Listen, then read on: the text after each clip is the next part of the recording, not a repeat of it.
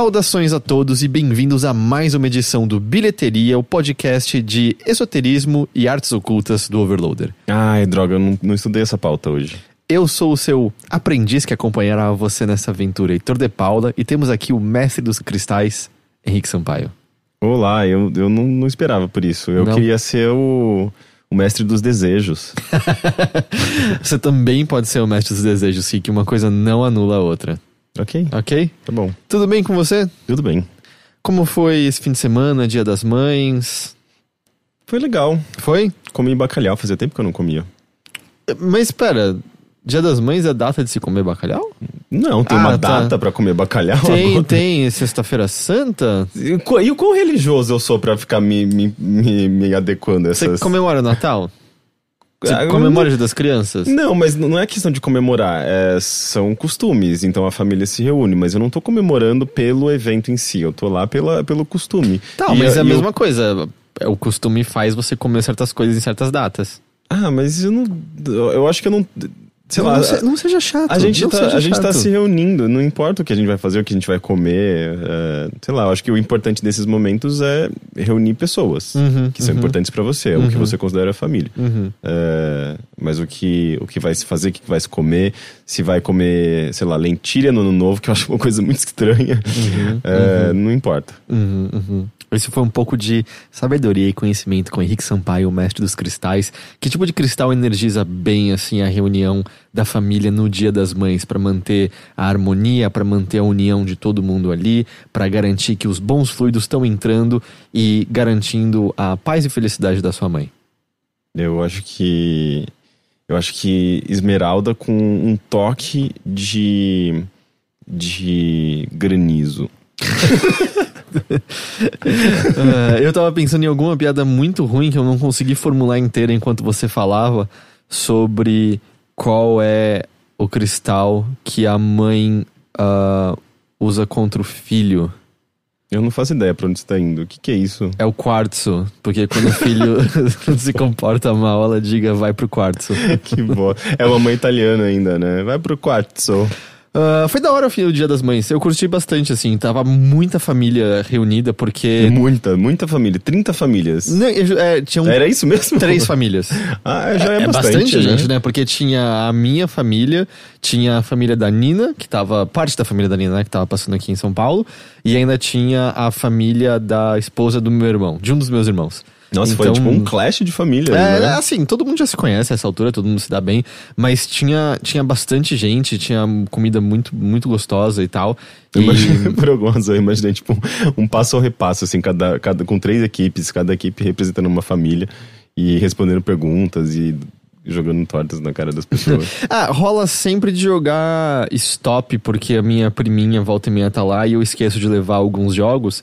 E aí você tem que improvisar alguma coisa pra entreter criança. E é tipo, ah, stop. Todo mundo gosta de stop. Nossa, começa- mas três famílias jogando stop? Não, não é todo mundo que acaba jogando, mas do tipo, acaba reunindo mais pessoas do que, do que parece inicialmente, porque adulto é. Stop é divertido, né? Stop é, é sobre. É fácil, é E é acessível. sobre pensar rápido, é sobre testar conhecimento em diversas áreas e tal. É um jogo que eu acho que é divertido pra todo mundo. Então a gente acaba jogando esse tipo de coisa. Tava, tava excelente. Foi, foi um fim de semana bastante excelente, eu diria. Eu, eu, eu saí bem, eu acho que eu finalmente tô melhor com os horários. É, você da- já superou a questão do, do jet lag, né? En- Então, é, sim e não. Porque uma coisa que tá acontecendo é. Existem dois dias da semana que eu tô ficando acordado até mais tarde. Que são os dias que a gente grava esse podcast. E pro mais tarde, eu quero dizer 11 da noite. eu tenho ido dormir todos os dias do tipo 10 da noite, 9 e meia da noite.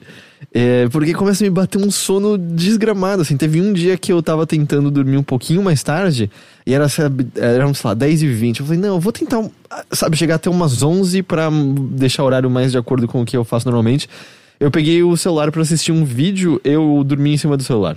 Eu não mas consegui. é, é sono. E eu, eu acho que é o- aos pouquinhos você tá chegando ao seu horário normal. E eu acho que talvez, talvez seja até bom, assim, pra você, se você quiser, né? Tipo, aproveitar isso pra tentar estabelecer um novo horário, se É. você quiser dormir um pouco mais cedo. É. Porque eu, eu atualmente, meus horários estão muito loucos. Assim, tem dias que eu vou dormir três horas, quase quatro horas da manhã, sabe? Tipo, sei lá por quê. E eu, eu acabo morrendo de sono durante o dia. Então, tem sido, é- isso tem sido engraçado, porque eu, sei lá, quando eu durmo malemão 10 da noite, eu acordo 6 e meia, 7 no máximo, e a gente normalmente começa a trabalhar 11 da manhã. Então eu sinto que eu tenho, tipo, cara, eu tenho um dia inteiro livre antes de começar a trabalhar de fato, uhum. sabe? E é meio, é meio. Eu quase nem sei o que fazer com esse tempo direito. Mas é, não tem sido ruim necessariamente, até porque eu não tenho tido vontade de sair à noite e ver pessoas, então isso não tem sido um problema. Mas é.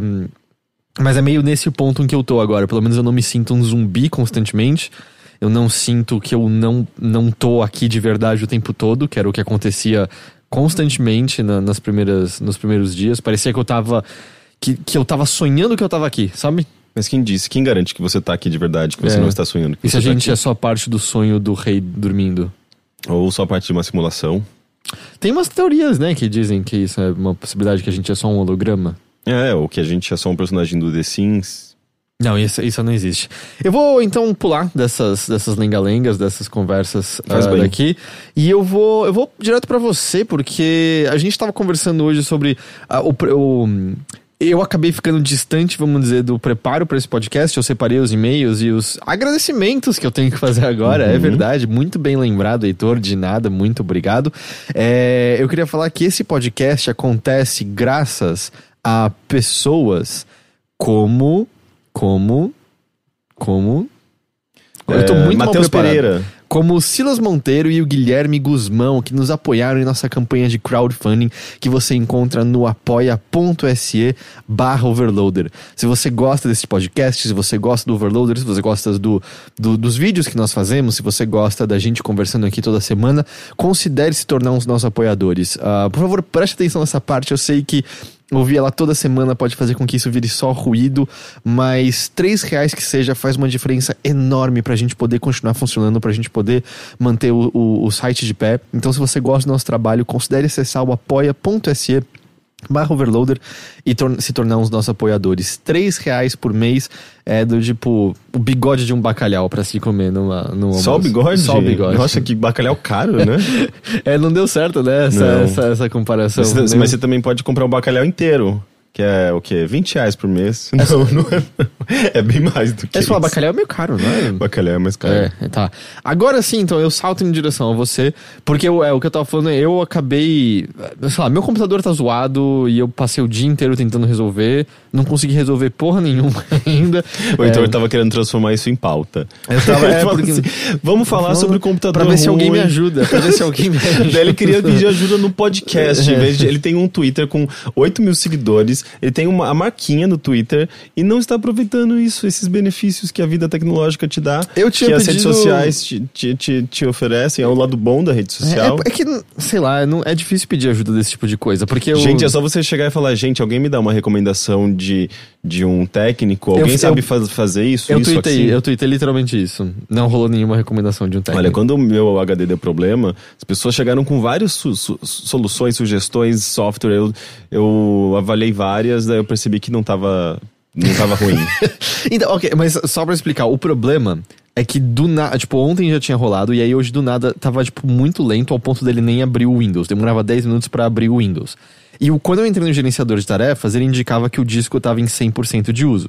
E isso me fez acreditar que era o HD com problema. O problema é que se você fala para alguém que tá em 100% de uso do disco ou procura isso no Google, o único resultado que aparece é sobre o bug do Windows que faz tá em 100% de uso do disco, que eu já me deparei outras vezes, o computador fica lento, mas não inutilizável, eu não consigo abrir uma pasta que seja. A solução é formato D dois pontos.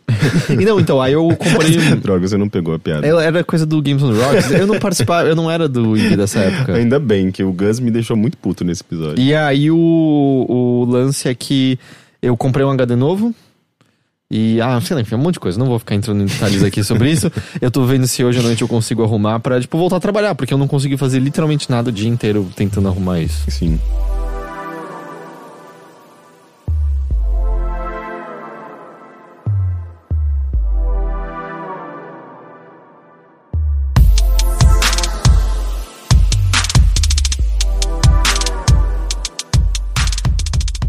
Então eu vou à sua direção.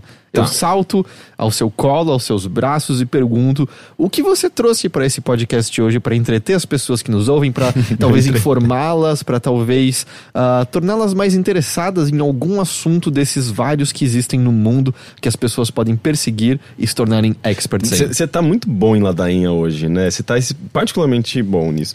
Mas uh, eu tenho duas coisas. Na verdade, uma é uma recomendação que eu acho que eu vou deixar pro final e, e por enquanto eu quero puxar um outro assunto que é, aconteceu nesses dias, né, na, na, o Google I.O., se eu não me engano, que é uma apresentação do Google que eles fazem anualmente, é, no qual o CEO apresentou uma nova tecnologia que, na verdade, vai ser implementada numa tecnologia já existente, que é o, o assistente pessoal do Google. É o que liga pro cabeleireiro.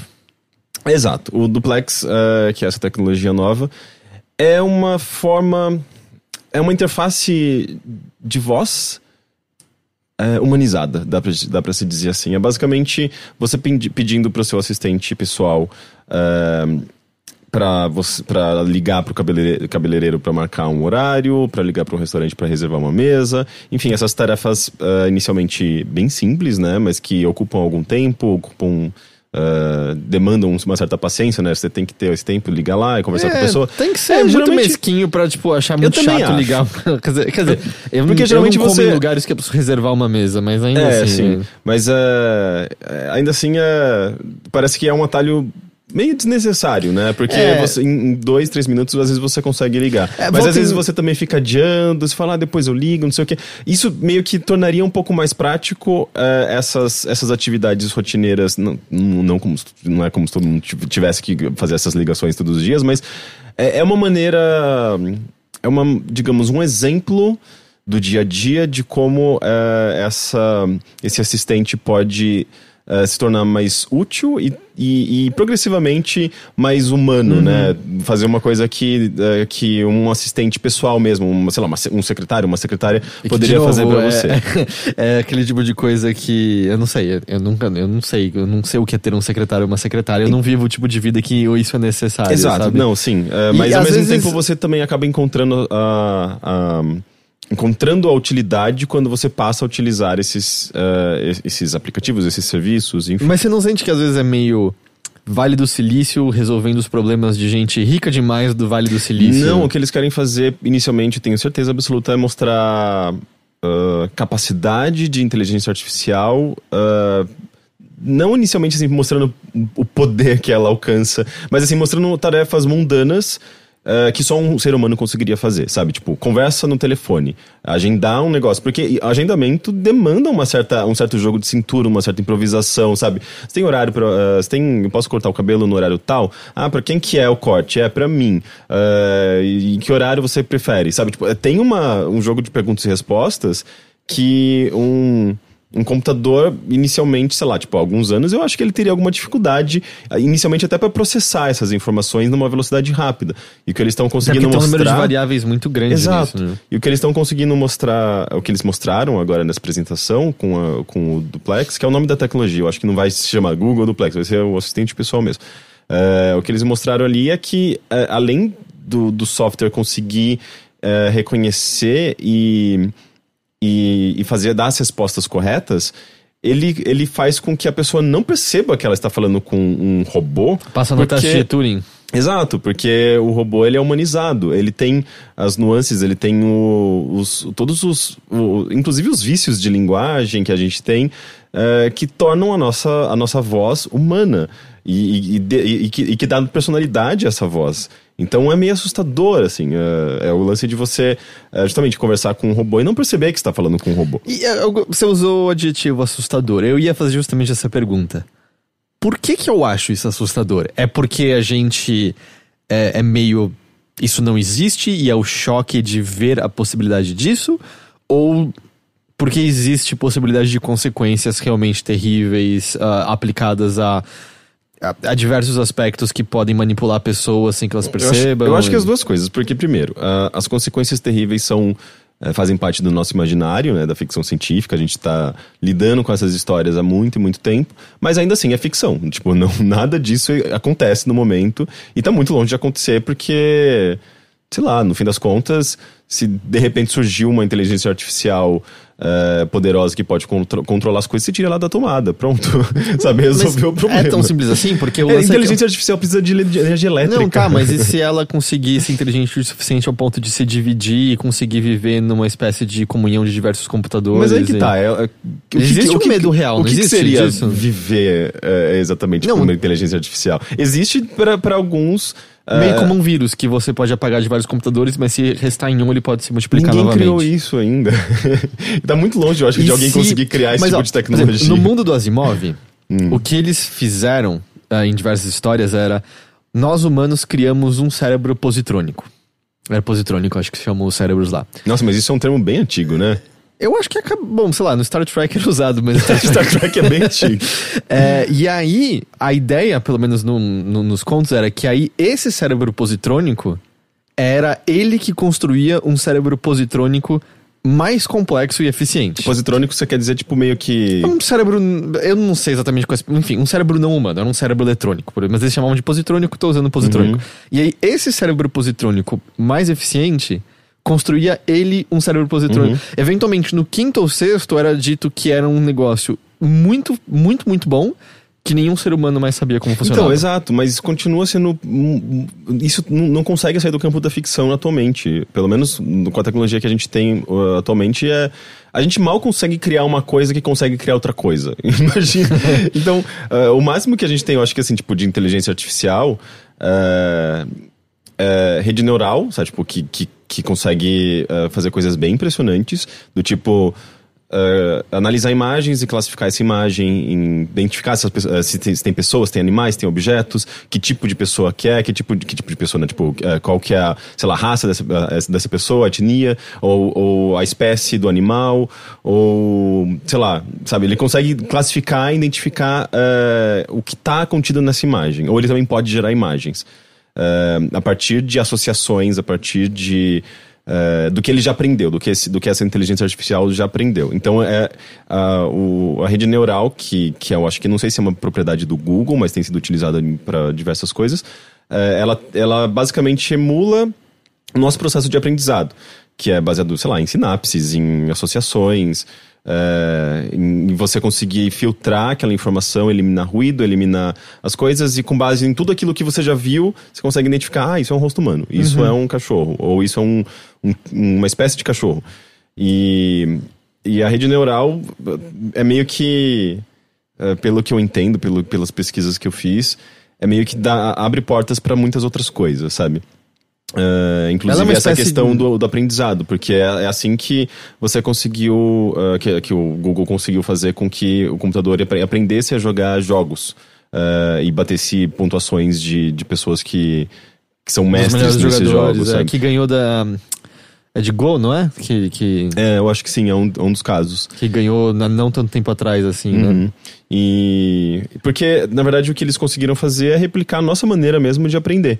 E, e é assim que a gente vai conseguir fazer uma inteligência, inteligência artificial que, cons que consegue é, avaliar ah, cada situação, que consegue eh, ter uma, um- um- uma maneira de, de improvisar, sabe? Tipo, justamente numa conversa, numa situação que você pode ter múltiplos resultados.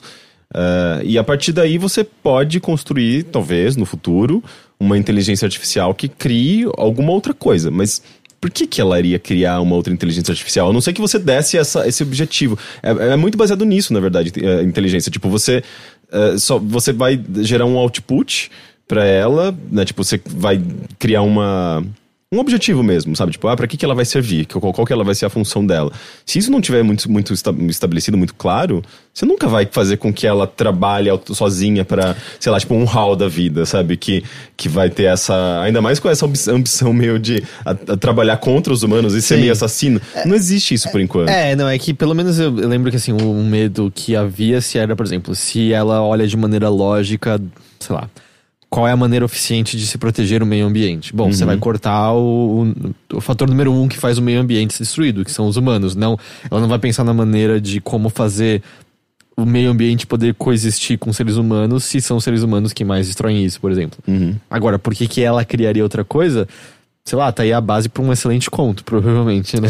O desejo da, da. Tipo, voltando a Star Trek, tem um episódio excelente dos melhores dos melhores do Next Generation, em que o Data tem uma filha, ele constrói uma nova vida, e justamente é o questionamento de por que, que você deseja criar uma nova, uma nova vida. E, óbvio, aí você entra em diversos, diversos meandros de conversas filosóficas, artísticas, literárias, de o, qual é o significado de estar vivo, qual é o significado de você viver se você não passa adiante um pouco do que você é, do que Aí, você é, acredita, aí entram as conhece, questões né? éticas, que o próprio caso do Google Duplex ah, foi bastante questionado, né? Por conta disso, né? Tipo, como que ah, a pessoa vai saber que ela tá falando com um robô? Ah, e, e o quão importante é isso? Porque eh, você poderia, sei lá, enganar pessoas com, com isso, né? Você pode... ah, quando você coloca uma pessoa para interagir com uma, uma coisa que não é um humano, existem implicações aí. Especialmente se ela não sabe que, ela, que aquilo não é um humano, né? Então, eu não sei, tipo, você pode utilizar eh, essa tecnologia para para o mal, digamos assim, sabe? Então, é, é importante uma regulamentação, que é uma coisa que não está acontecendo ainda, é regula é, regulamentação de inteligência, ar- inteligência artificiais, porque ah, sim, tipo, alguém pode utilizar isso para enganar, para fazer cometer crimes, para se beneficiar de, sabe, tirar proveito de alguma situação ou roubar dados, sabe? Tipo, esse robô, eh, eh, inclusive, tipo, que tá ligando para você, eh, ele pode estar coletando seus dados, sabe? Tipo, ele pode estar. eh, inclusive, ele precisa de, de seus dados para conseguir aprender esse processo e melhorar, sabe? Qualquer eh, robô agora que tá trabalhando com.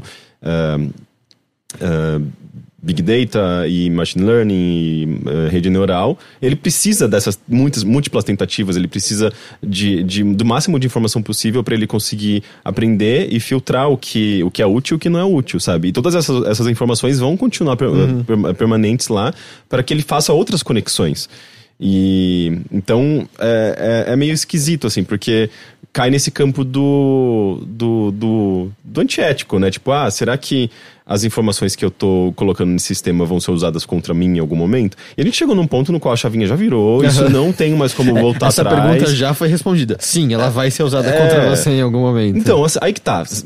Talvez, talvez sim, talvez não, eu não sei, assim, tipo, o, que, o lance é, a gente tá alimentando eh, eh, redes sociais, a gente tá alimentando robôs, a gente tá alimentando nossos smartphones o tempo todo. A gente tira uma foto, a gente alimentou o smartphone com fotos. Não é à toa que, sei lá, se você usa o Google, por exemplo, você tem um smartphone, é um, um Android, eh, ele pode não estar coletando dados pessoais dessas fotos, mas ele está avaliando as fotos que você tem para ele gerenciar e, auto- e automatizar esse processo. Ele automatiza backups, ele automatiza eh, eh, a organização das suas É, fotos. eu, eu uso o Google Fotos de vez em quando aparece uma mensagem de Ei, você acabou de subir um grande momento, uma coisa assim, tipo, peraí, Ele mas, sabe tudo. mas quem avaliou que é um grande momento, Exato, sabe? não, é, ele tá julgando, é, é rede neural trabalhando pra você. É super útil, sabe? Ele, ele, ele faz um monte de coisa, tipo, realmente útil, assim, tipo, de organização da sua vida particular. Mas, é, é, ao mesmo tempo, você tá oferecendo essas informações pra ele. E, e, e, e se você não tá bloqueando o sistema, que você pode fazer isso. Você fala, não quero usar esse negócio, não quero que você, tipo, invada a minha vida, sabe? Aham. Deixa eu mesmo organizar a minha vida. Mas eu não sei, eu, eu, eu acho ótimo que ele esteja fazendo isso pra mim. Só que então, eu meio que eu dou a permissão dele utilizar os meus dados, porque é muito eficiente pra mim.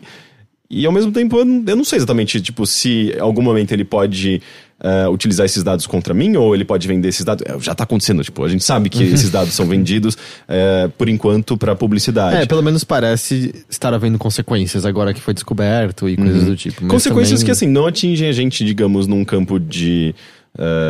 Gente- ninguém tá morrendo por conta disso, pelo menos por enquanto.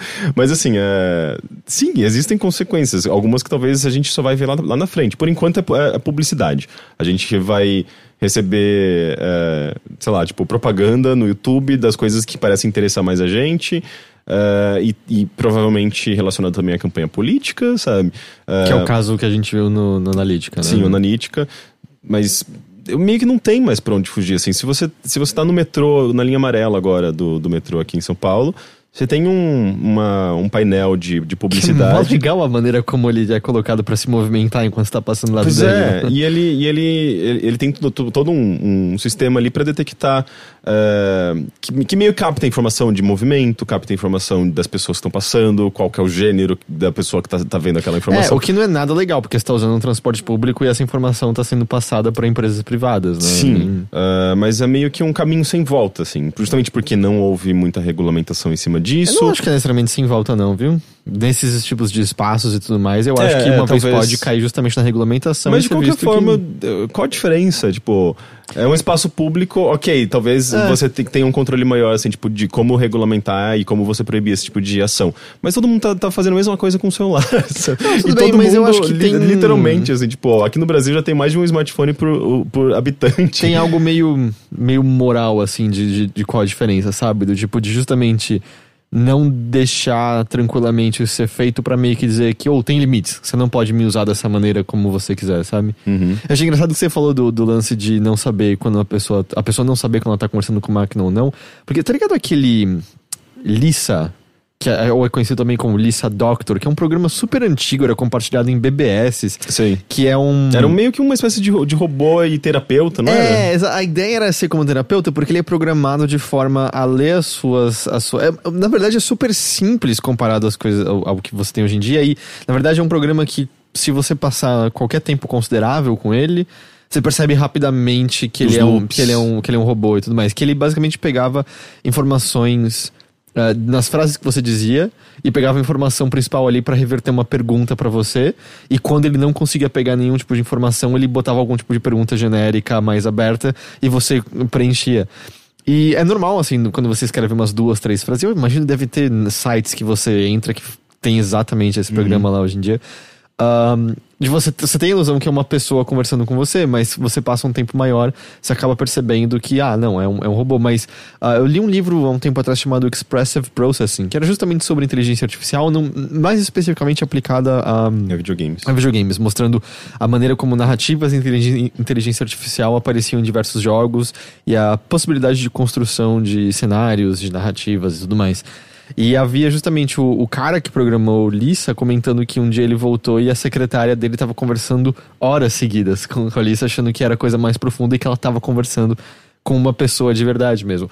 Mas é interessante que o autor ele aponta justamente isso, assim, como pelo menos o livro já é de 2007, 2008, então não é de tanto tempo atrás, mas provavelmente consideravelmente desatualizado em diversos Ah, avanços sim, recentes, ainda mais né? que tecnologia eh, tem aquele lance de ser exponencial, né? Uhum. Então, eh, certamente, assim, é, é- é- ele acaba sendo, se tornando bem, acho que um pouco defasado. Naquela época ninguém falava de, de redes neurais, por Sim, exemplo. assim. mas o que ele comenta é justamente assim, é, são esses parâmetros para que uma pessoa identifique ah, se ela tá lidando com um- uma, uma IA, com um robô ou não, assim, e tempo é justamente uma que ele considera essencial, assim, como num outro teste que era um outro, esqueci agora qual era o nome, mas era meio baseado no Lisa, mas tinha alguns parâmetros diferentes, ah, as pessoas que acreditaram que estavam conversando com uma pessoa de verdade e as que ah, ah, perceberam que não era, o principal fator para elas terem determinado isso era o tempo que elas puderam passar com, com o programa em questão. E às vezes tem meio isso, assim, do tipo, a gente no Google I.O., ou o Plex, é Plex, né? Uhum, é, é duplex. Duplex. A gente viu só essa ligação pra cabeleireiro ou teve mais exemplos demonstrados publicamente? Teve um exemplo muito engraçado de ele ligando, eu acho que era para um restaurante, um restaurante chinês. Então a atendente ela tinha um sotaque chinês forte e ela, ela não entendia muito bem, talvez, o próprio inglês, sabe? Então é. Ele falava uma, uma coisa assim, super claro, sabe? Tipo, ah, eu gostaria de um horário, de marcar, reservar uma mesa pro, uh, pra, pro dia tal, você teria tal horário? E, e ela se enrolava um pouco. E, e a comunicação tava muito difícil, mas porque ela tava, não tava entendendo muito bem. Sendo que ele ali tava falando muito claramente e, e- Mas às vezes e levando justamente- a, a conversa, tentando guiar a conversa, sabe? Mas lembra, eu lhe falei semana passada do Japão, em que você aprende rapidamente que você não deve falar um inglês perfeito. É uma, Uhum. Sim. uma espécie de falta de adapta- adaptabilidade. É, né? é verdade. É, ele, ele, ele acaba sendo. O robô ali, no caso, ele acaba sendo. ah, é, improvisando algumas coisas. Mas ele não conseguiu lidar com a situação. Na verdade, ficou tão confuso que ele falou: Ah, ok, muito obrigado, e desligou. Sabe? ele percebeu que ele não ia ser capaz de, de completar a, a, o objetivo ali, que era fazer a, o agendamento, e ele mesmo desligou, sabe? Mas agradeceu. É engraçado isso, assim, tipo, ele, ele, ele tem todos esses tons humanos, né? Tipo, de, de demonstrar um pouco de confusão, de, de agradecer, de. Então eu achei. É, é, é, é, bem assim, tipo, eu acho que eu, eu, novamente voltando ao que eu tinha falado, né? Tipo, ele é assustador no, no, nos dois quesitos, assim, tipo, de quando você extrapola, né? Tipo, e pensa na quais são, podem ser as consequências, mas também com o fato de que é muito espantoso você estar tá falando com um negócio que não é humano, mas que parece humano, sabe? Tipo, você acaba é, é, é, quase que é, superando o Uncanny Valley ali, né? Porque na, na, na, voz atual do Google, sem o duplex, né? Sem essa, essa nova tecnologia, você percebe que é um robô. Você dá para perceber, seja a versão em inglês, seja a versão em português, independente da língua,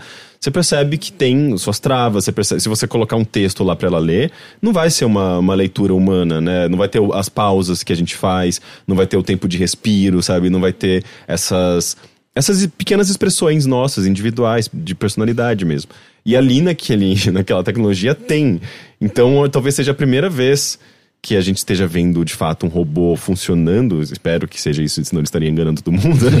Mas é. Isso é gente... só uma gravação de uma pessoa é, falando. Sabe, que não é, sei lá, uma GLaDOS, um HAL, que é um negócio construído, né? Tipo uma, uma, uma ficção, né? E de fato é um robô.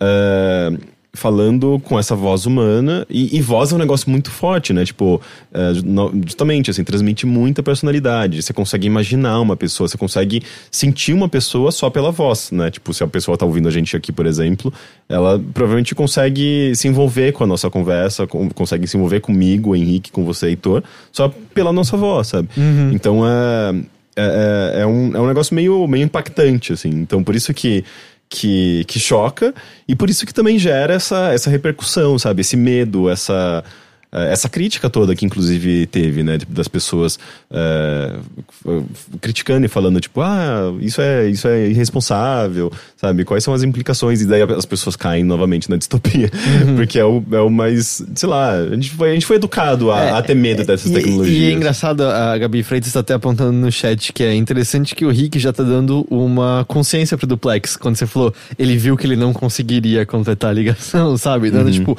ah, o programa calculou e aí, tipo, teve a saída Sim. já é do tipo, rola essa humanizada, né? Do, tipo, ah, ele viu, uhum. que, ele viu que não ia rolar. e aí ele desligou e tal. Sim. É... Mas eu acho que é normal, assim, qualquer nova tecnologia a gente tem medo, a gente pensa nas consequências. É, e sempre tem uma, é... uma, uma, visão meio apocalíptica, né? Tipo, ah, chegou uh, carros, sabe? Tipo, os carros vão uh, acabar com, sei lá, tipo, vai ter batidas, as pessoas vão morrer, muitos acidentes. E as coisas. Foram, de fato, isso. Sim, a gente passou talvez por um processo ali meio, mais complicado. E até hoje existem acidentes por conta disso, mas não é como se, tipo, já não existissem acidentes de trânsito com charretes, uhum. ou, ou situações que saíssem do controle ah, é, não, por é, conta de, de, transporte público antes o, dos carros. O sabe? conto de duas cidades eh, abre, né, com uma criança sendo atropelada e morta. E Eu não, não, não, não sei. Então, assim, atropelamento por charretes aconteciam, com certeza. não, e outra, a gente deixou de, de de posso colocar dessa maneira, mas escravizar cavalos, sabe? Tipo, de ter cavalos trabalhando em função da espécie humana, sabe? É, no começo, no final do século passado, eram, sei lá, tipo.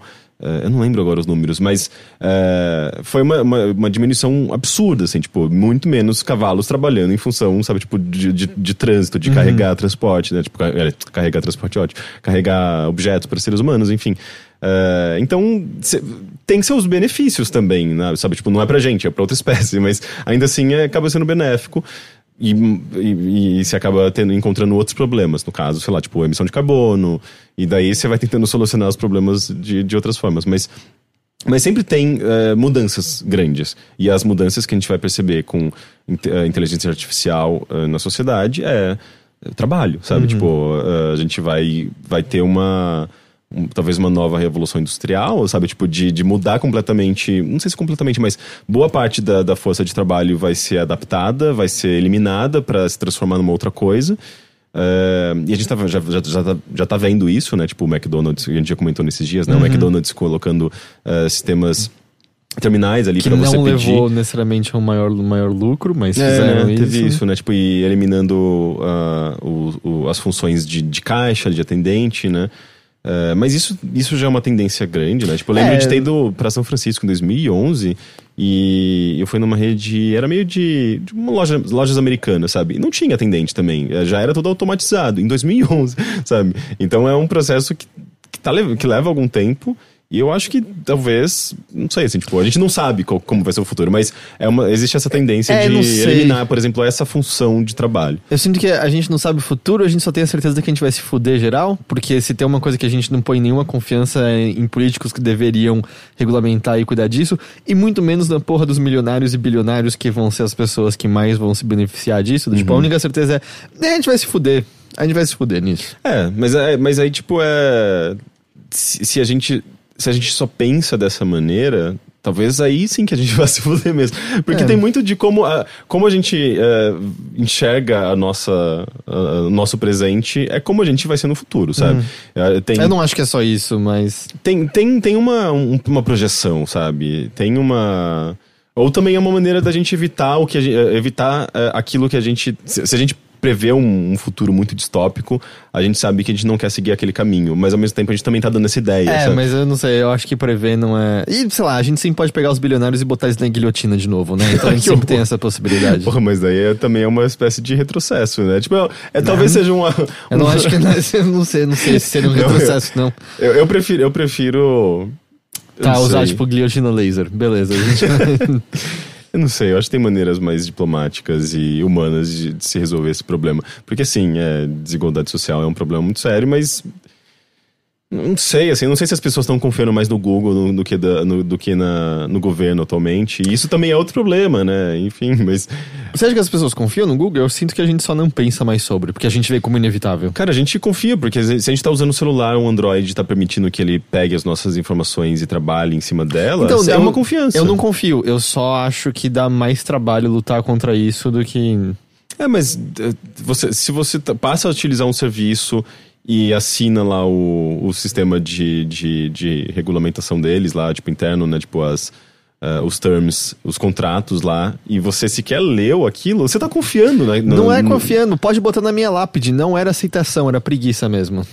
Bem, é, tipo, continua sendo uma forma de, de validação, sabe, que você deu, sabe? Tipo, por favor, faça isso e em troca eu recebo esse monte de benefício, esse monte de facilitações e tecnologias legais pra minha vida que vão tornar minha vida mais, mais você dinâmica. vai ser o pior, você tá aceitando tudo. Não, é, Você aí que tá, não tô, eu não tô falando de mim, eu tô falando de todo mundo. Todo mundo faz isso. Todo mundo. é, a gente chegou nesse ponto em que a gente.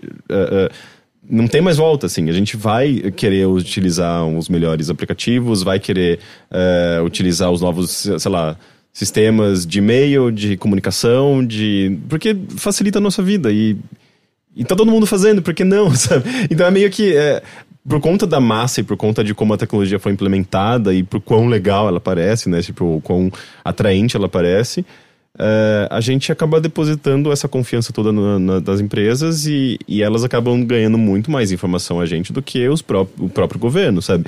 Então talvez tenha um. A gente chegue num ponto em que isso represente alguma coisa política maior, sabe? Eu não sei o quê, porque, tipo, também entra na- começa a entrar no campo da ficção e da distopia. Mas beleza, guilhotina laser tá aí pra resolver tudo. e não tá muito Que longe. ela já chama, ela já tem um nome, né? Chama bisturi. Não, misturi é afiado a laser, ele não é laser. É, é verdade, né? Ele é afiado ali. Eu tô querendo, tipo, pum, vrum, entendeu? Mas isso, isso já tem um nome, chama Tron. Ninguém perde a cabeça em Tron. Não? Não. Droga. E alguém. Quando as pessoas são atingidas pelo disco, elas quebram em bloquinhos. Lembra? Hum, é verdade. Ah, isso foi o Google Duplex e o nosso futuro inevitável e terrível. Que Ah, e só lembrando, no mesmo dia, eu acho que no mesmo dia não, mas bem próximo, assim, do, da, do, da, es- da apresentação do Google Duplex, a Boston Dynamics apresentou robôs que conseguem correr eh, em ambientes ali abertos, Eu né? vi, tipo a floresta. escada é, e, e- pula. eu achei. Foi muito legal, assim. Tá bom, é só pegar essa tecnologia de um, botar no outro e, acabou, a E humanidade. aí a gente tá naquele episódio do Black Mirror. É isso, Exato. basicamente. É, aquele episódio eu acho que. As pessoas, não sei por que as pessoas não gostam muito, mas é que ele é meio óbvio, né? Mas. É, ele é um thrillerzinho com tipo a crítica é tipo, ah, ok, isso aqui, a gente tá criando robôs Ah, mas, automatizados. mas ele é legal, A ele nossa- é assustador. Ator, É, ele, ele é um- ele é divertido, ele, Ele é é, um bonito. bom, ele é um bom thriller, né? Sim. Ele é um bom. E- Mas é que eu eu já lance justamente isso. Tipo, ah, não, sim, a guerra automatizada, a gente tá ligado que é uma bosta, mas. É. Sim. Mas, mas justamente, eu acho que esse- essa é a visão ah, meio deprimente da, de uma das. Sabe, é- se a gente tem um branch, assim, branches de, de possibilidades, né? Tipo, a gente começa a ver as ramificações do futuro. Essa é o caminho mais deprimente. Mas é possível ver um futuro mais, É? mais otimista. Vamos olhar pra nossa história Cara, até agora. Não, tá, É. mas, mas aí que tá. A gente tá vendo uma série de transformações na sociedade. A gente tem uma luta por igualdade, por mais que talvez ainda esteja muito distante de alcançar a igualdade plena, se é que isso vai ser possível um dia, porque a gente vive num mundo capitalista e. um mundo capitalista que valoriza. Agora Você ah, tá indo muito mais profundo. Eu o, só o tenho uma visão- ego, eu valoriza a individualidade, a gente não consegue igualdade. É, então, é um negócio muito mais denso do que a gente imagina. Mas as transformações estão acontecendo. Eu só tenho uma visão deprimente. Bem, é uma coisa, é uma, ma- é uma maneira de observar o mundo. É, é uma maneira de Você pode observar o mundo. se, se. Pode ser uma, uma, uma ótima forma de escudo também. Pode ser. Pode ser. Rick, tem Hum. mais alguma coisa que você quer falar sobre? Sim, eu quero falar de um álbum Hum, que saiu. Arctic Monkeys. Não, eu não ouvi esse álbum ainda. Eu vi só a música, o Four Stars Out of Five, que eu acho que é o nome do álbum em si também. Eu nunca fui fã de Arctic Monkeys. Uhum. Também não.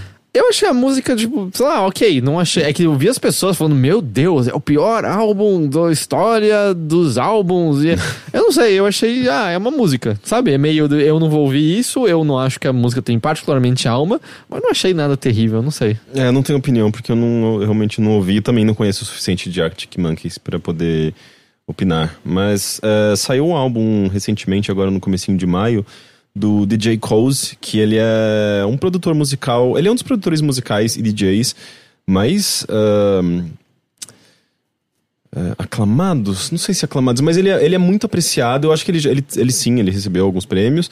Ahn, mas ele é, ele é bastante apreciado por conseguir fazer um trabalho bastante original ah, e, e, e meio fora do que, você espera, inclusive dentro de gênero, sabe?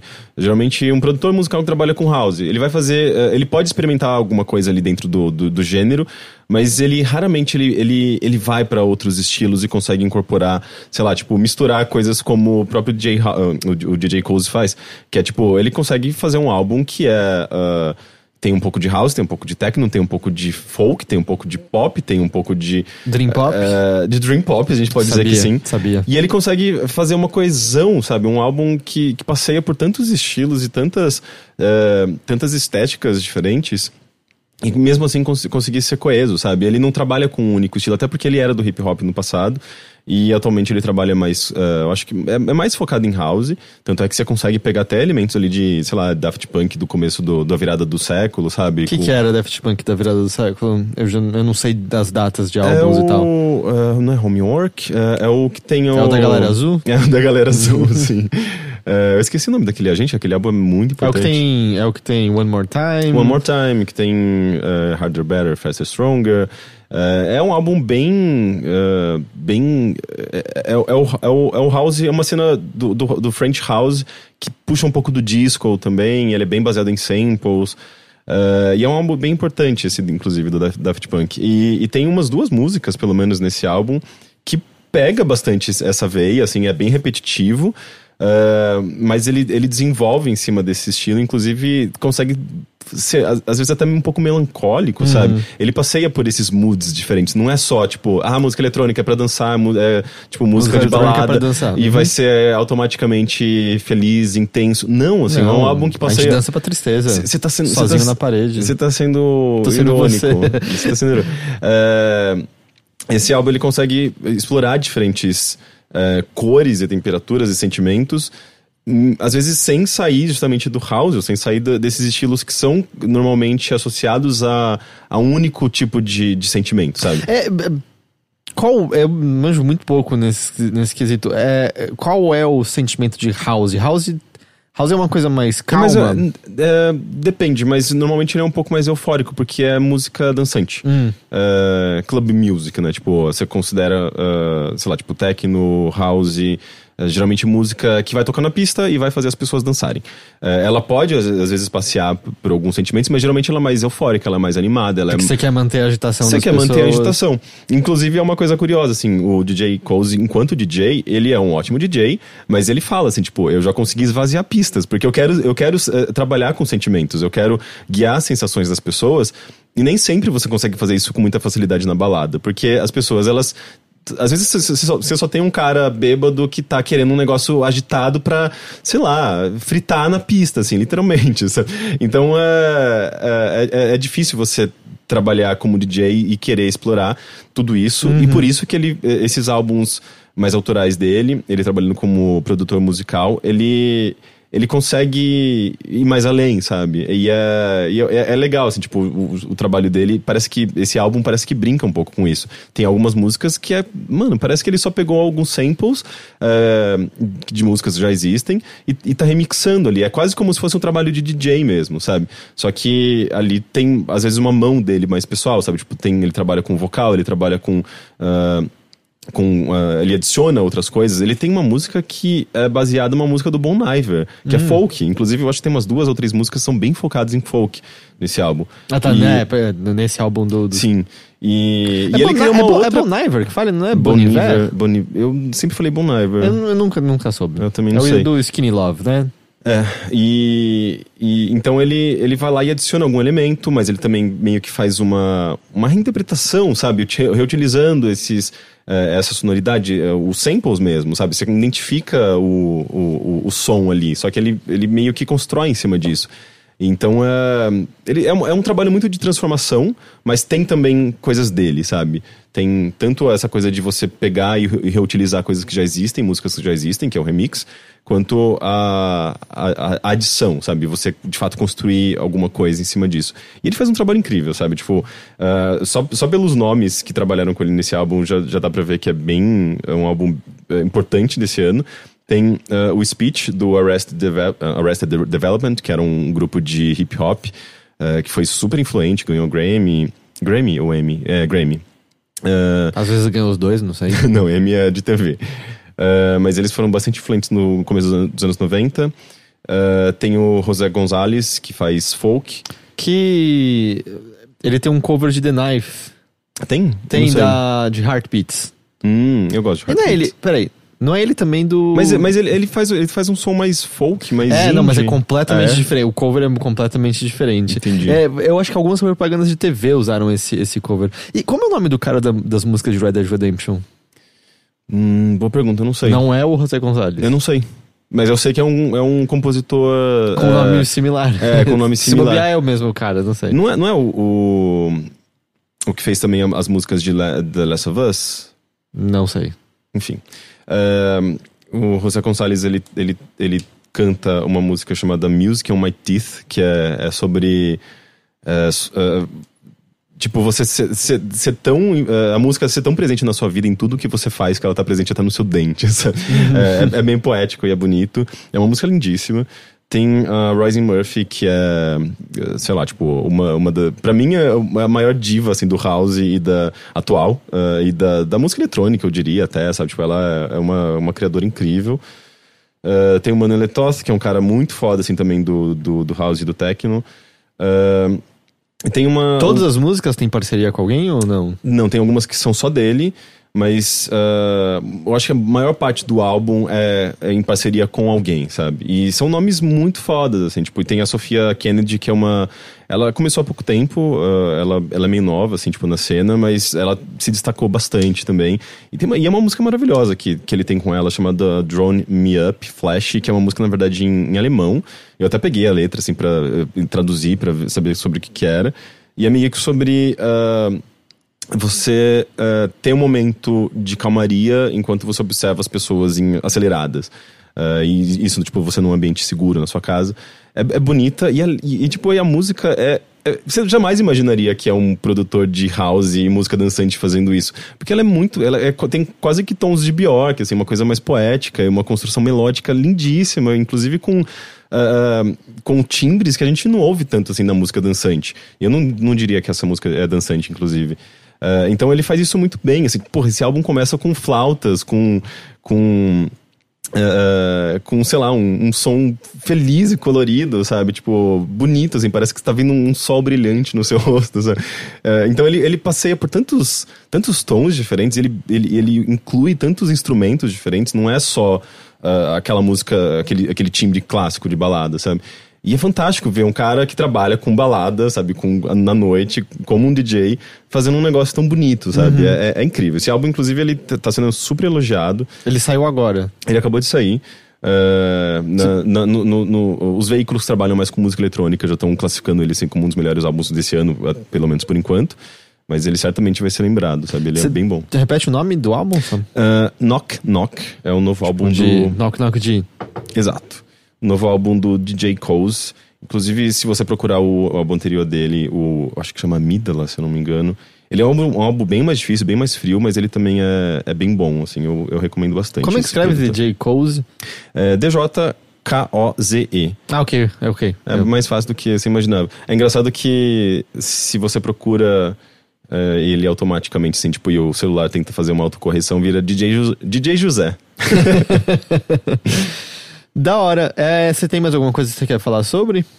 Não, eu não. vou começar a assistir em breve a segunda temporada de Handmaid's, Handmaid's Tale. É, eu preciso também, eu não comecei ainda a assistir a segunda temporada. A gente temporada. pode fazer isso. Você pode assistir, eu assisto, a gente pode comentar. Uhum. É, porque, como eu tava falando, junto da junto da confusão com o computador, tá rolando uma mini reforma na sala onde eu uhum. assisto coisas, na sala onde a gente faz gravações e tal. Aqui, o pessoal pode até perceber que não há muitos vídeos novos recentemente. É, acho que essa semana a gente consegue já gravar quase novamente. E como eu falei, eu tava com família também de fora da cidade uhum. no fim de semana e é, você acaba ficando ocupado com outras pessoas, né? Não dá muito para você. Vou, vou assistir coisas agora. Tanto que eu quero muito assistir mais da segunda temporada do Dear White People é, porque entrou no.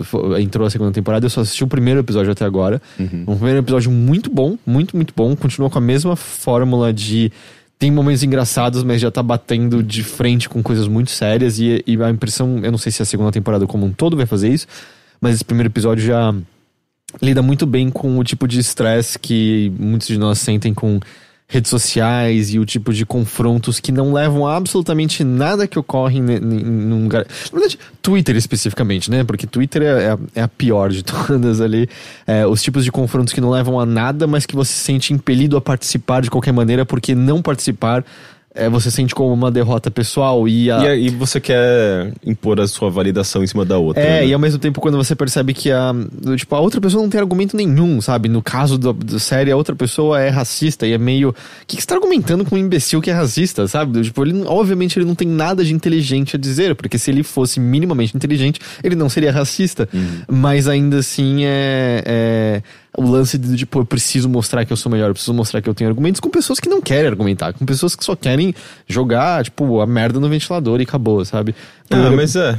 É, tipo, às vezes, às vezes você quer, não, não só para você uh, validar uma opinião, mas porque às vezes é importante, né? Tipo, se a pessoa fala uma coisa estúpida, às vezes é importante que você tente corrigi-la, mesmo que seja, tipo, eu imagino que o ideal é você, inclusive, ser educado, sabe? O que é meio difícil.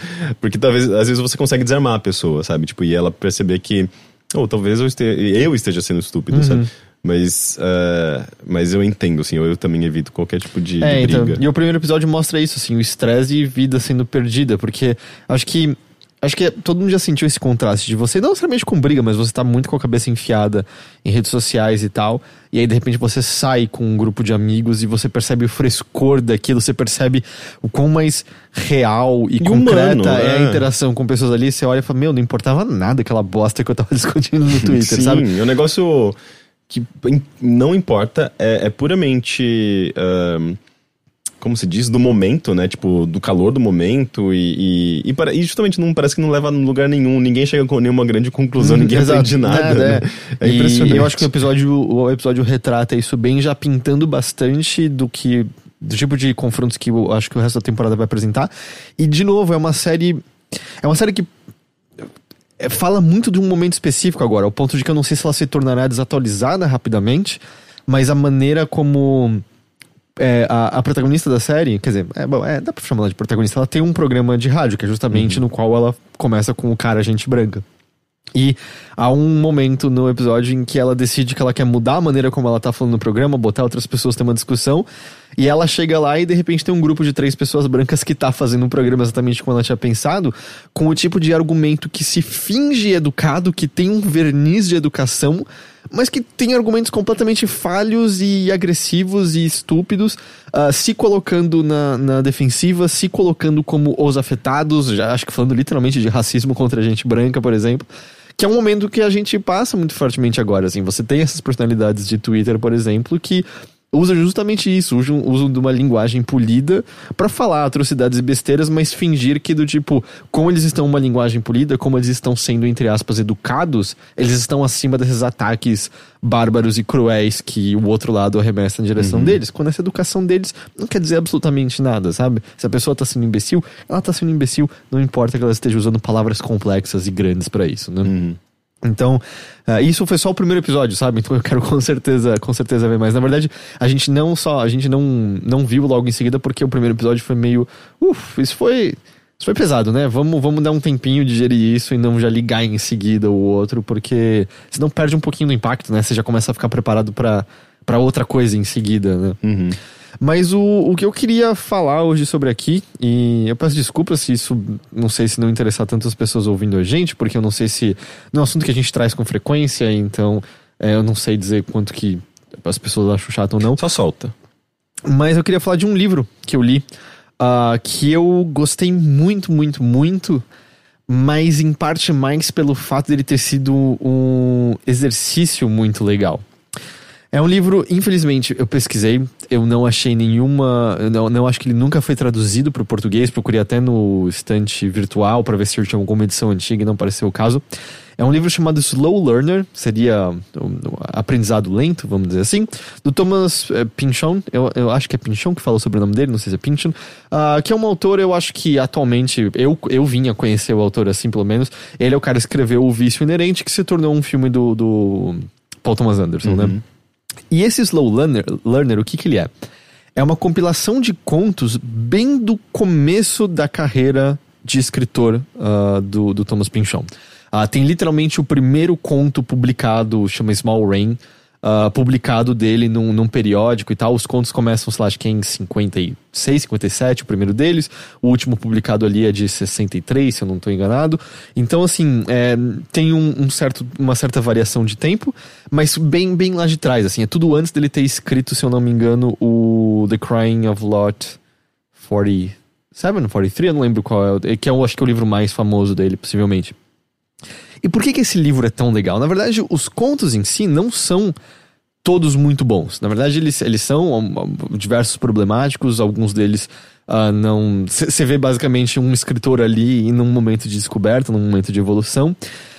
Mas o que é muito legal é que ele é acompanhado de um ensaio que o Pinchão escreveu tendo lido esses contos já posteriormente, em 84, já um escritor muito mais, com diversos romances publicados, um escritor muito mais experiente. E esse ensaio que abre o livro é ele comentando conto a conto de uma um texto maravilhoso, e não é nem assim, tipo, pausa, é esse conto, não, é tudo numa coisa só fluida, comentando esses contos com o olhar experiente dele, olhando para trás e falando: ah, eu tava pensando isso nesse ponto aqui, eu tava querendo ter essa intenção e fazendo uma crítica dele mesmo, assim, dizendo, ó, esse conto, você consegue sentir já os meus personagens não vivos, mas eles estão já, sabe, com é, leves movimentos, já estão se debatendo um pouco, assim, eu tava começando a entender o que, que era um personagem, e voltando, por exemplo, para um dos contos e falando, bom, aqui eu cometi um erro crasso, que foi que eu tinha esse tema em mente, mas eu não tinha história. Então eu segui o caminho inverso para contar uma história. E é por isso que você tem essa plasticidade nessas figuras e nessa conversa. Então é delicioso, sabe? Porque o ensaio ele, ele é de compreensão tranquila. Então você é, é muito. Você lê esse ensaio.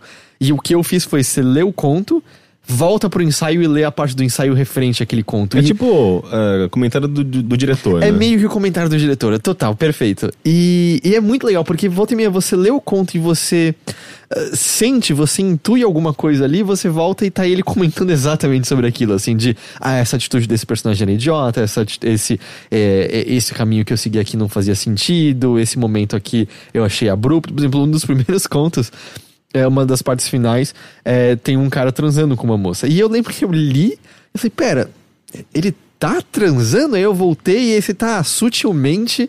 Acho que ele tá transando, mas na hora eu li e falei, ah, acho que é, deve ser minha compreensão do inglês que tá falhando com alguma coisa aqui, não sei. E aí o comentário dele volta justamente assim, dizendo.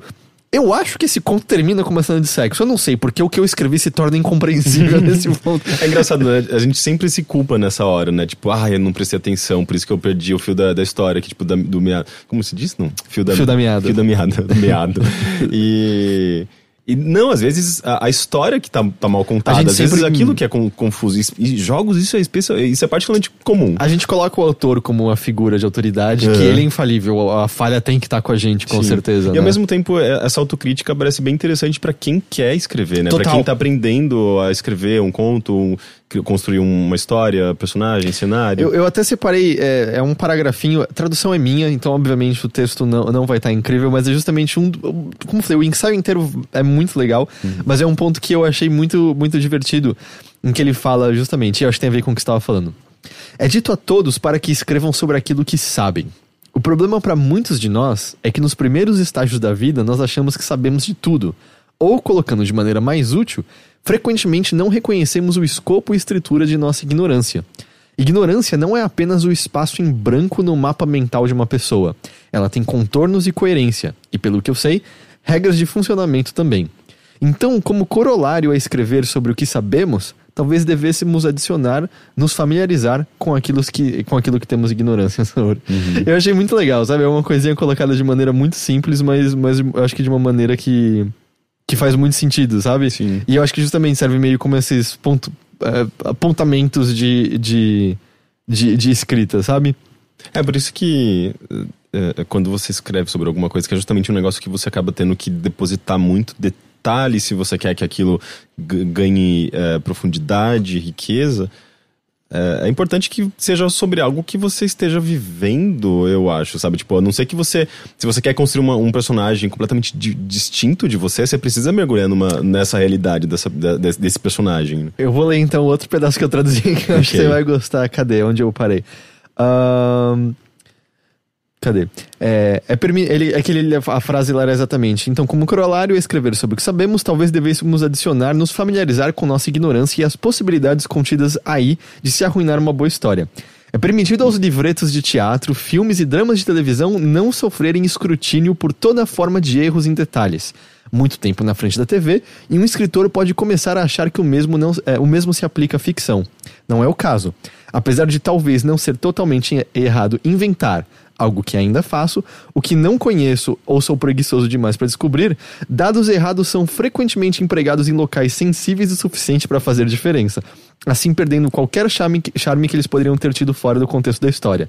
A lição aqui, óbvio, é mas ocasionalmente ignorada, é o de verificar informações, especialmente aquelas adquiridas casualmente através de ouvir, ouvir dizer ou de contracapas de discos. Nós nos movemos recentemente a uma era em que, ao menos em princípio, todo mundo consegue compartilhar uma quantidade inconcebível de informações apenas apertando algumas teclas em um terminal. Não existem mais desculpas para erros pequenos e estúpidos, e eu espero que isso acarrete uma inibição maior em relação ao roubo de informações, na expectativa de que ninguém os note.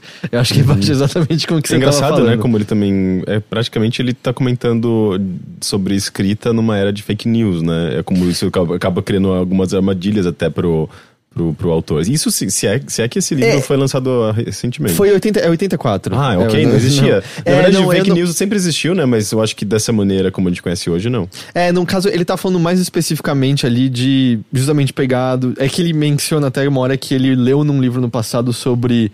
É, como é que era? Que ele era tipo gripe espanhola. E ele leu e ele achou que era sobre um um mal que acometeu a alma das pessoas em certo momento. E aí depois tipo, ele botou isso num conto e depois ele foi ver que, não, literalmente é gripe espanhola, sabe? e é meio sobre isso ele dizendo assim: você pega essa informação, você acha que é alguma coisa e você não, não tem nada a ver. Uhum. Mas de qualquer maneira, o último conto desse livro, que é o. Como eu, eu, anotei aqui o nome porque eu não, não tava conseguindo lembrar. The Secret Integration. Esse sim é uma é, é uma pérola ali no meio. Assim. Esse conto é delicioso, porque é um conto que gira em torno de um grupo de crianças e ele tem todos os traços para ser meio que aquelas aventuras infantis quase de sessão da tarde, sabe? Do tipo, ele, ele ele coloca toda hora, usando novamente a palavra, esse verniz de mundo da infância e descobertas. Tem até uma hora que eles têm um esconderijo num lugar, numa casa abandonada, e eles vão entrar num barco que você tem que andar num riozinho para chegar até lá. E um cachorro de rua que mora na vizinhança acompanha eles. Ele até descreve a cena deles remando e o cachorro fica na frente do barco com uma patinha na frente. Com, sabe, bem assim a imagem que você veria dos batutinhas e tal. Uhum. Mas esse conto tem todos esses traços com no fundo toda hora acontecendo uma realização do confronto e choque do mundo adulto com preconcepções e preconceitos que esse mundo mais jovem não tá tendo e da incompreensão, porque são crianças muito novas, são as crianças de 8 anos de idade. Eles, por exemplo, eles não sabiam o que é a Segunda Guerra Mundial, eles entendem que ela aconteceu através de alguma coisa que elas viram na TV, através de alguma coisa que os adultos falam, mas não tem essa compreensão fora de algo horrível que, que rolou não tanto tempo atrás. É, pelo menos é criança plausível, né? Porque é difícil de, de, de ler conto ou histórias com crianças, justamente porque elas normalmente parecem muito inteligentes, né? Porque é, é, é, é o total, autor é escrevendo uma criança, da perspectiva de uma criança. E é justamente assim, delas. Eh, são crianças que estão pregando peças toda hora, especialmente no mundo adulto. E elas aparentemente estão planejando uma peça que é maior do que todas as peças que elas pregaram até agora, envolvem explosivos, até, sabe? Mas é meio esse choque delas sentindo, começando a sentir que os adultos talvez não saibam de tudo que eles estão falando e mais do que isso, estejam errados em coisas que eles estão falando. Porque uma das coisas que acontece logo no começo é que um dos garotos dessa turma, ele tá para sair de casa e ele vê a mãe meio escondida num, num canto com o telefone fazendo ligação para uma casa e na hora que atende, a mãe começa a fazer ofensas racistas para a pessoa que atendeu. E, e o garoto tem consciência assim que as palavras que ela tá usando não são legais e que ela provavelmente estava ligando para casa dos pais de um amigo dele, porque no grupo tem um garoto negro que as crianças, tipo, são amigas, elas tipo, integraram e é o Secret Integration tem a ver com a maneira como a integração é entendida de maneira diferente entre o mundo adulto, infantil e, e etc é, elas são amigas dessa criança e meio desse lance de olhar para os pais e tipo, por que, que eles estão ligando para para essa família e falando essas coisas horríveis ao telefone e não não entendendo direito o que está acontecendo naquela sociedade porque elas são crianças, porque elas não entendem exatamente o que é justamente preconceito, o que é ódio, o que é ignorância, etc, etc. Assim, esse conto é, é maravilhoso e junto disso ele é engraçado, sabe? Porque ele coloca esse imaginário infantil, ele coloca essas crianças pegando, pré, é, pregando peças, ela justamente pega a volta e meia a incompreensão delas do mundo e botando um medo engraçado nelas. Assim, tem toda uma cena de um dos garotos achando que ele fez uma peça grande demais e que os policiais vão aparecer de toda uma cena rolando num quarto, numa conversa maravilhosa, enquanto esse garoto tá com uma roupa de nadar, escondido dentro de uma banheira, respirando por um tubo. E aí, quando um amigo vai falar com eles, estão dentro de um hotel, ele, quando o amigo vai falar, tipo, o que, que você tá fazendo? Tipo, eu tô te vendo embaixo d'água. Ele, ah, não, eu tentei fazer uma camada de espuma aqui em cima, mas só tinha o um sabonetinho do hotel. E aí não tinha espuma suficiente para fazer. Eu achei que seria suficiente para me esconder aqui embaixo, sabe? E é engraçado, então, assim, mas é. Foi muito legal, assim, foi um livro que, o, tipo, por mais que eu tenha lido só uma vez, ele já tá, tipo, meio aberto, porque, sabe, você lê o conto, você quer voltar e ficar vendo os comentários dele sobre isso, aí você volta aqui, volta de colar. Foi muito, muito legal, cara, foi uma leitura que eu, eu me diverti muito com ela, recomendo. Infelizmente tem a barreira de não tem tradução para o português, pelo que eu pude verificar, mas se isso não é um problema para você, procure Slow Learner, que eu, eu adorei demais e eu, eu, eu recomendo. Legal. E é isso, na verdade, é a única coisa que, que, que eu consegui fazer da semana passada pra cá.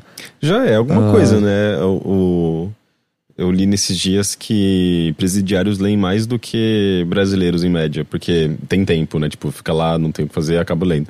Mas, mas já é. Você lê um livro. É, é uma acordar, acordar muito cedo tem sido bom nisso. Porque, tipo, eu já tava fazendo isso de tentar acordar pelo menos cedo o suficiente pra ter uma hora pra ler todos os dias, mas agora acordando, tipo, seis e meia da manhã, sempre é, eu vou sentar com meu cafezinho e ficar lendo um tempo aqui. Uhum.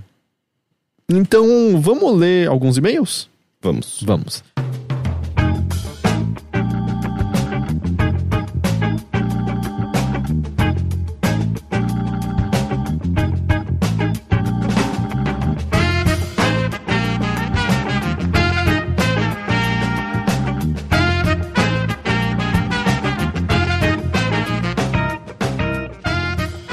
Lembrando que caso você queira enviar uma mensagem para nós, você pode fazer isso escrevendo para o bilheteria@overloader.com.br ou entrando no facebook.com/overloader e mandando uma mensagem diretamente a nós através de lá. Eu só peço encarecidamente que você deixe claro que a sua mensagem é pro bilheteria, porque lá também chegam as mensagens do Mothership e aí eu não sei qual é qual quando o assunto é mais aberto. Tipo, se tá falando de videogames, eu sei que é pro Mothership, mas não é sempre o caso. Então vamos lá, o primeiro e-mail de hoje vem do Wilson Júnior. Ele diz: Olá a todos, espero que estejam bem, especialmente nosso amigo Heitor que está numa treta ferrenha com seu relógio interno. Eu tô bem, eu tô bem agora. Sobre o último episódio, eu só queria comentar sobre o momento que o Heitor ficou perplexo com os japoneses comendo arroz no café da manhã. Eu passei por uma situação parecida anos atrás. Eu trabalhei em um navio de cruzeiro por um ano e meio e lá boa parte da tripulação é formada por filipinos, indonésios e indianos. Qual não foi minha surpresa quando, no meu primeiro dia de trabalho, chego no refeitório para o café da manhã, pego meus dois pãezinhos e uma xícara com leite. Não estava comendo tanto porque o enjoo marítimo estava foda, e olho nas mesas e vejo os filipinos e indonésios com pelo menos duas cumbucas, uma carregada de arroz e outra cheia de molho shoyu. Mas muitos tinham mais do que isso. Beleza, e aí chega no almoço e janta e os caras comem ainda mais arroz. Claro, eles variavam a comida, mas nunca faltava arroz na bandeja deles. Os indianos comem bastante também, mas isso é sempre mais no almoço e janta. E claro, sempre com curry. Um fato curioso que fui observando com o tempo é que os indianos, quando estão em público, até usam talheres, mas se estão sozinhos ou num grupo só entre eles, comem o arroz com a mão, que é a forma tradicional deles. Isso foi algo que levei um bom tempo para me acostumar. Enfim, recomendo muito para qualquer pessoa conviver com gente de outras nacionalidades, é uma puta, é um puta aprendizado. Antes de terminar, pois o texto tá ficando grande, uh, já curti muito o unboxing do Calorie Mate. Pena que não parece ser tão bom assim. Eu estava bem curioso depois que joguei Metal Gear Solid 3. Ah, é ok, dá pra comer aquilo é tranquilo. Aquilo. Dá, dá, pra, dá pra comer, É boa. muito ruim. Mas, ah, mas eu nem sabia, a gente come arroz pra caramba, assim. Eu tenho, tem momentos que eu como em todos, assim, no café da manhã não, mas eu como no almoço e jantas, sabe? É Sim, sempre um sim. complemento. É ali. que nosso arroz também é um pouco diferente, né? O nosso arroz que a gente costuma fazer no Brasil é mais soltinho. É. Na, acho que na Índia e na, no Oriente em geral é aquele mais grudadinho, mais empapadinho, né? Eu fiz, inclusive, nesses dias pra comer com, com curry, só que o curry japonês, né? Tipo de, de tabletinho, sabe? Que Sei. você compra na, Liber- na Liberdade.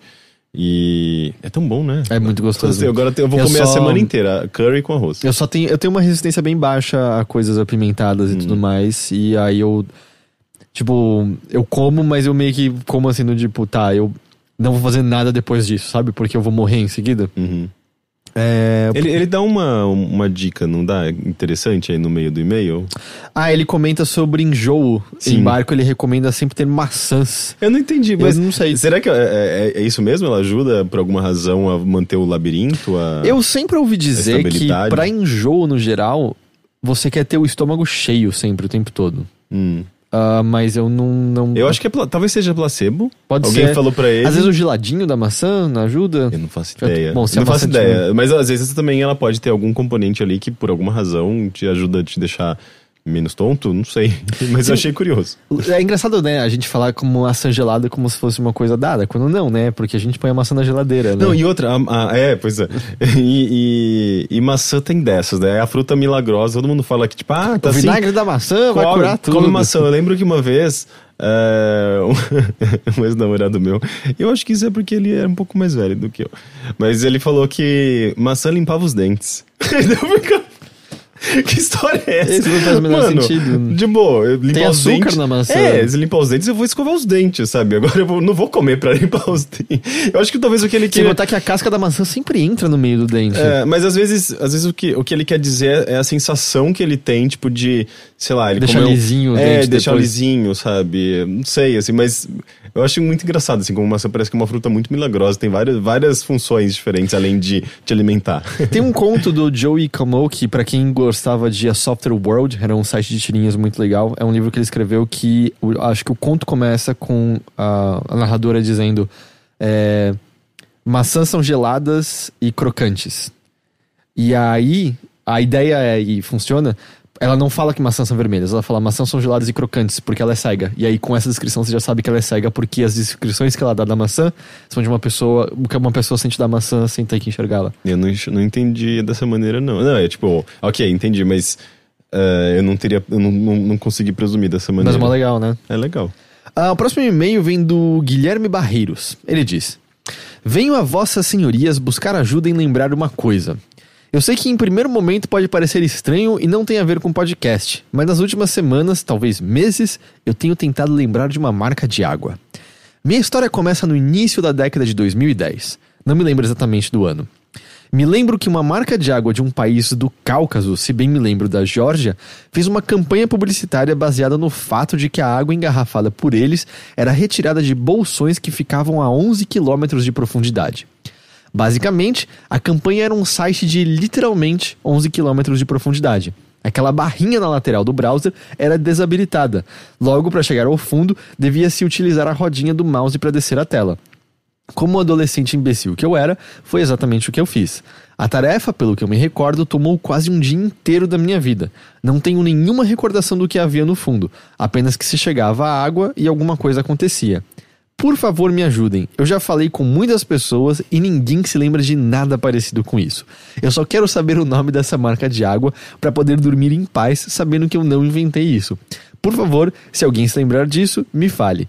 Eu escuto vocês desde os áureos tempos do Games on the Rocks, mas esse é meu primeiro e-mail. Caralho, que loucura. Eu gosto muito que o primeiro e-mail que ele mandou ouvindo há anos é sobre 11 km de profundidade. De 11 quilômetros andados uh, via scroll de Via mouse. scroll de mouse. Que eu não tenho a louca. menor ideia. Você tem alguma ideia? Não faço ideia. A única, sei lá, marca de água assim que eu conheço são as brasileiras. Ainda de onde eu, é eu que acho ele que eu falou? não. Ele achava que era da Georgia. Nossa, não. eu não, eu não sei. Eu, eu, Minalba é água.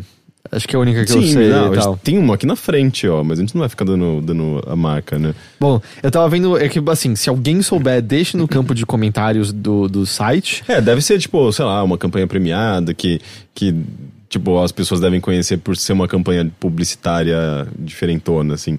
Mas eu não, não conheço, não, não, nunca ouvi falar, mas eu achei meio, meio genial também. Eu até vim aqui no chat pra ver se alguém, tipo, sabia imediatamente a, a, a marca d'água. E aí tem o Sasaki falando, life hack, aperta a tecla de end. mas eles devem Então, ter desabilitado. Será que eles tinham desabilitado? É, senão seria muito fácil roubar no jogo. Ó, aparentemente, segundo o Fernando, tem um Braincast que eles falam e compartilham o link dessa campanha. Então, então se se você é, era... Peraí, deixa eu ver, cadê? Quem, peraí, quem que tinha mandado o e-mail? Você lembra o nome? Se o... Se o Guilherme Barreiros entrar no b9.com e procurar nos podcasts... Ih, ah, mas ele também vai ter uma dificuldade, porque imagina, ele vai ter que ouvir todos os podcasts. Não, às vezes no título tem, sei lá, marketing de água. Não, não vai ser assim que vai, vai chamar. Ah, aparentemente as pessoas acharam já aqui. A Plat tá mandando. A água mineral da Georgia é bo, bor, Borjomi ou Boriomi? Escreve B-O-R-J-O-M-I. É isso. Resolvido. E era Resolvido o mistério. 8, 8 quilômetros de profundidade, não era 11. Resolvido o E o mistério. Daniel Araújo falou: Eu encontrei no Google por World's Deepest Website. É, mas eu acho que ele só não usou as, as palavras-chave certas, né, pra encontrar. Porque não, imagino que não seja tão difícil. É. Aí aparentemente os que chegavam no fundo ah, tinham os nomes deles colocados no site. Hum, Hum. Interessante. Interessante. Vamos lá, tem mais um e-mail aqui, peraí. Deixa eu abrir aqui. Na verdade, tem mais. Tem mais dois e-mails? Vamos lá. O próximo e-mail vem do Felipe Guedes. Ele diz: Olá, eu já ouvi esse nome, ele tá presente bastante, não tá? Tá. Olá, meninos do Overloader. Me Olá. chamo Felipe Guedes, tenho 23 anos, sou designer e publicitário. Morei quase minha vida toda em Manaus, mas em busca de melhores oportunidades de trabalho, resolvi voltar para o Rio de Janeiro, lugar onde nasci. Minha vida de fato melhorou. O problema é que deixei todos meus amigos da minha antiga cidade, e acaba sendo bem difícil fazer novas amizades depois de uma idade. Apesar das coisas dando certo aqui no Rio, ainda me sinto muito sozinho. Ah, o que vocês fazem para conseguir novas amizades atualmente? Concordam que é mais difícil fazer amigos depois de uma idade? Já passaram por uma situação semelhante onde foi necessário fazer amigos novos do zero? Obrigado de coração pelo site. PS, quem quiser trocar uma ideia comigo, tomar uma cerveja ou assistir um futebol, meu Twitter é Felipe Guedes e meu Instagram é Felipe Guedes com dois Zs no final. Muito bem, já começou fazendo certo. Já começou assim, fazendo certo, botando. Permitindo as novas conexões. Vamos lá, eu, eu acho que é factual, certo? Que é mais difícil fazer novas amizades quanto mais velho você fica. É engraçado que eu me sentia meio. Eu tava até comentando com um amigo nesses dias. É, quando eu era mais novo, assim, tipo, dos, sei lá, dos, dos 20 até, até talvez o final dos, do- da- da- dessa década mesmo, né? Dessa década. Até o final dos 20. Tipo, começo dos 20 até o final dos 20, eu, eu me sentia meio. Integrado em diferentes círculos sociais. E eu conseguia, inclusive, fazer com que as pessoas de diferentes círculos so sociais se conhecessem, sabe? E criassem novas amizades a partir dali. E, e, eu me sentia sempre meio rodeado de pessoas, sabe? E atualmente eu, eu, eu, eu, sinto que tipo, eu tenho dificuldade em permanecer em um único ciclo, círculo, assim. Eu acho que tem a ver também com. Uh, uh, Uh, o estilo de vida, porque, tipo, às vezes não bate necessariamente com o estilo de vida de outras pessoas, tem a ver também com, com dinheiro, porque às vezes você não vai, você vai deixar de sair com as pessoas porque você tem menos dinheiro, tem a ver com uh, relacionamento, sabe? Tipo, uh, eu passei por vários relacionamentos ao longo do, da, da minha vida, e, tipo, em alguns, em alguns casos, quando você termina um relacionamento com alguém, você acaba meio que tendo que renovar seu, seus, seus círculos de amigos, especialmente se você não estava tão conectado a eles durante aquele relacionamento, sabe? Então, uh, eu sinto bem isso, sabe? Tipo, eu, eu, eu sinto que eu tive mais dificuldade para conhecer pessoas depois dos 30 e, e, e até de sei lá, é engraçado, assim, depois dos 30 eu comecei muito a tentar resgatar aqueles amigos que eu meio que tinha me afastado por alguma razão no passado e percebi, e percebi que, tipo, é, essas amizades às vezes, às vezes, funcionam muito melhor do que, do que as amizades novas que eu, estava, que eu tava tentando fazer, sabe? Mas eu acho que não é o caso dele também. Não é. sei se ele tem amigos antigos que ele deixou lá no Rio. É, é não, aparentemente ele era bem é. pequeno quando ele saiu do Rio. E é, o que eu diria assim, eu concordo, mas ao mesmo tempo ele tem 23 anos. Eu me é, lembro de que com 23 era mais tranquilo, assim, era mais de boa. Eu acho que eu acho que uma das coisas que acaba sendo um pouco fundamental para você fomentar uma nova amizade é, pelo menos inicialmente, ter uma espécie de ambiente em comum no qual você encontra essa pessoa com uma certa frequência até que haja oportunidade para vê-la fora dali, entende? Uhum. tipo, ah, faculdade, por exemplo. Você, ah, você começa conversando com uma galera na faculdade. Mas nem todo mundo ali é seu amigo. Você não, você não vai começar a ver todo mundo fora dali já do dia pra noite. É, depende. Tem pessoas que conseguem manter, tem pessoas que. Eu sou uma das pessoas que não, não, não mantive quase ninguém, assim, da faculdade. É, não, é o ponto que ia chegar é do tipo, sabe, depois de, sei lá, umas duas semanas vendo algumas pessoas que você conversa todos os dias, aí rola, tipo, vai rolar tal festa hoje à noite. E aí é meio quando você começa a ver as, essas pessoas fora do contexto que você estava vendo inicialmente, que eu acho que você começa a perceber, ah, tipo, ah, a gente é amigo agora, sabe? É. Eu, eu, eu, concordo. Eu acho que o lance de quanto, quanto mais você fica velho é que. Eu não sei, eu acho que você acaba tendo aqueles amigos aos quais você retorna e você conhece novas pessoas, mas é meio difícil você entender qual é o ponto em que, tipo, a gente é amigo agora e rola de você chamar a pessoa ou não, sabe, para fazer alguma coisa.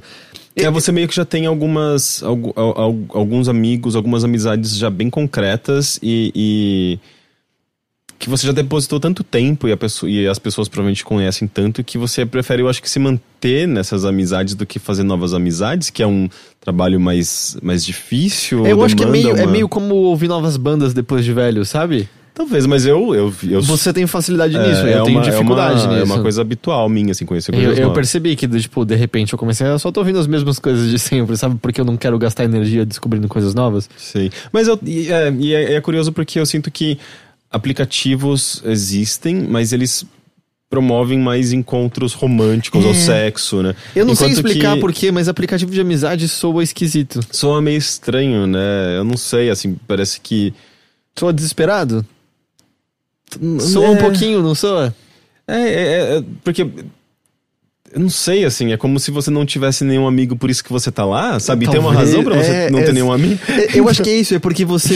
É, é, existe o lance de, tipo, hum, ele não tem nenhum amigo. Hum, é, tem, tem caroço, tem Por alguma sabe? razão é esquisito o aplicativo de relacionamento, sim, que seja focado em amizade. Mas, enfim, tipo, tem pessoas que usam pra isso. Chatline, que era pra se ligar e fazer altas amizades sim. e tal. Mas eu não sei, assim, eu acho que você consegue conversar com pessoas uh, sem nenhuma intenção romântica ou sexual uh, através de aplicativos, sabe? Tipo Instagram, uhum. comentar coisas. No de... Twitter mesmo. É, assim, tipo, as pessoas têm interesses em comum, sabe? Tipo, a partir daí você pode gerar uma amizade. E é, é engraçado, assim, conversar com pessoas que eu não conheço, eu não tenho dificuldade. Tipo, o Japão mesmo, eu fui num bar, num evento organizado por um cara que eu conversei uma vez via e-mail. E, tipo, tinha uma galera toda que se conhecia. Eu não conhecia ninguém. Eu sentei, deu cinco minutos eu tava conversando com o pessoal de boa. Assim, acho uhum. que acho que o truque é sempre sai conversando com as pessoas como se você conhecesse elas de longa data.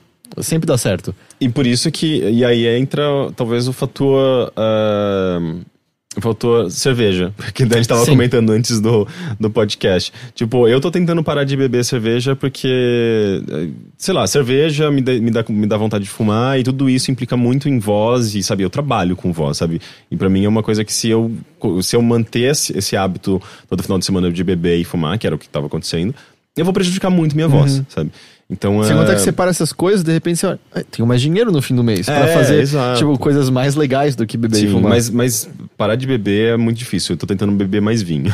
Mas ainda assim, é, eu, tô ten- eu, é, eu acho que álcool é, ajuda você a se soltar um pouco É um mais. lubrificante social, né? É, exato. E, e você acaba, é, talvez, tendo menos travas sociais e mostrando mais a sua personalidade, sendo mais espontâneo e divertido. E isso cria, gera, facilita essas conexões é, e permite que talvez você crie novas amizades. É. Dito isso, eu nunca estive numa situação como a dele em que de repente eu tava num ambiente totalmente novo em que eu não conhecia absolutamente ninguém. Que eu tenho certeza que isso torna tudo muito, muito mais complicado do que, do que inicialmente.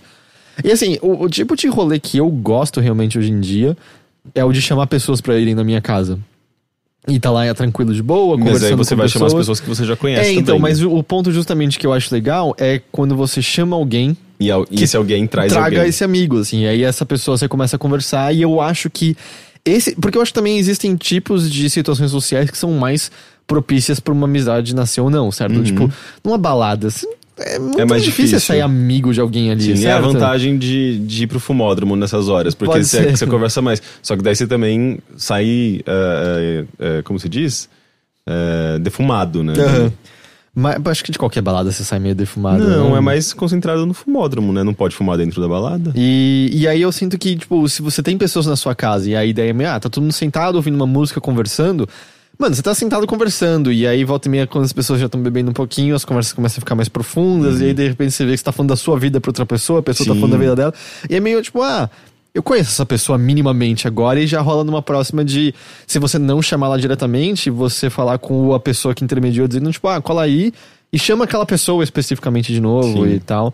Eu sinto que essas situações acabam ajudando É. bastante. É, não, é festa de amigo, pra mim é o melhor tipo de festa, sabe? Tipo, você escolhe a música que você quer ouvir, é, você tem, você, tipo, se você estiver é, sendo o anfitrião da festa, você escolhe, tipo, é, as pessoas que você quer mais próximo ali, e, e gera essa, essa possibilidade, né, de pessoas se conhecerem, sabe? Tipo, eu conheci pessoas recentemente dessa maneira, É. sabe? Na festa, na, na casa de alguém, open house... É, eu só sinto que, tipo, as pessoas parece que fazem menos festas do que eu gostaria. Eu, na verdade, eu, eu, eu devia fazer, só que, tipo, minha casa não é muito adequada pra isso atualmente, sabe? Minha casa, meu apartamento anterior, ele era espaçoso, ele tinha espaço, assim, tipo, legal pra isso e é, era um prédio antigo com blocos É, grandes, não, sabe? lá era super espaçoso. né? Sim, então é, era um ambiente muito adequado pra festas. A gente dava festas enormes lá, era muito legal. Eu tava em algumas delas. Sim. E era louco, porque tinha coisas. Era um apartamento, às vezes tinha coisa acontecendo num canto que você não tava vendo que estava no outro.